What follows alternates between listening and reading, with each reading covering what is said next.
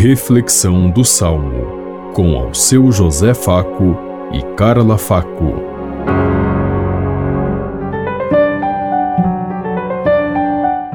Paz e bem a todos os ouvintes que estão em sintonia conosco neste dia, na meditação do Salmo 95. Anunciai entre as nações os grandes feitos do Senhor. Cantai ao Senhor Deus um canto novo.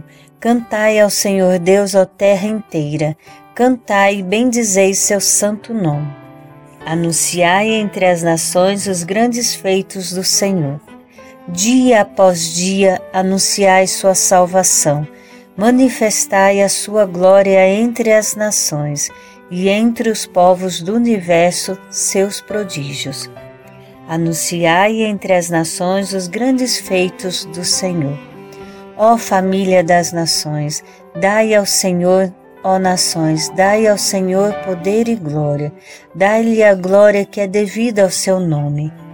Anunciai entre as nações os grandes feitos do Senhor. Publicai entre as nações, reina o Senhor ele firmou o universo inabalável, e os povos ele julga com justiça. Anunciai entre as nações os grandes feitos do Senhor.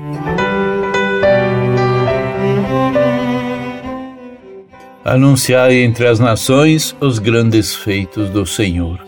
Os primeiros a anunciar os grandes feitos do Senhor, nós recordamos hoje Timóteo e Tito, dois discípulos de Paulo que também acompanharam Paulo em suas missões, em seu trabalho, em sua árdua caminhada para levar a boa notícia a todos os povos e nações até os confins da terra. Esse é o compromisso nosso, dar continuidade à missão desses grandes mestres do passado que não mediram esforços, que foram perseguidos, que foram mortos, mas conduziram e deixaram a palavra de Deus viva.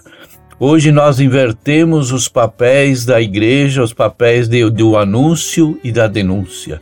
Nós fazemos uma religiosidade que não tem valor nenhum e sentido nenhum diante de Deus para a, passarmos um, uma mão no nosso ego, na nossa, nossa ganância, na nossa prepotência e esquecemos de anunciar a verdade que é Jesus Cristo vivo, presente naqueles que mais sofrem, naqueles que são perseguidos, que são marginalizados e que são explorados.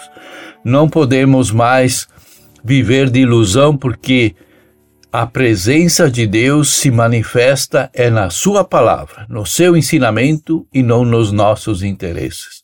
Tenhamos claro esse gesto que Jesus deixou e que Tito e Timóteo foram perceptíveis e assumiram com muita vivacidade e com muito amor. Pensemos em tudo isso enquanto eu lhes digo. Até amanhã, se Deus quiser. Amém.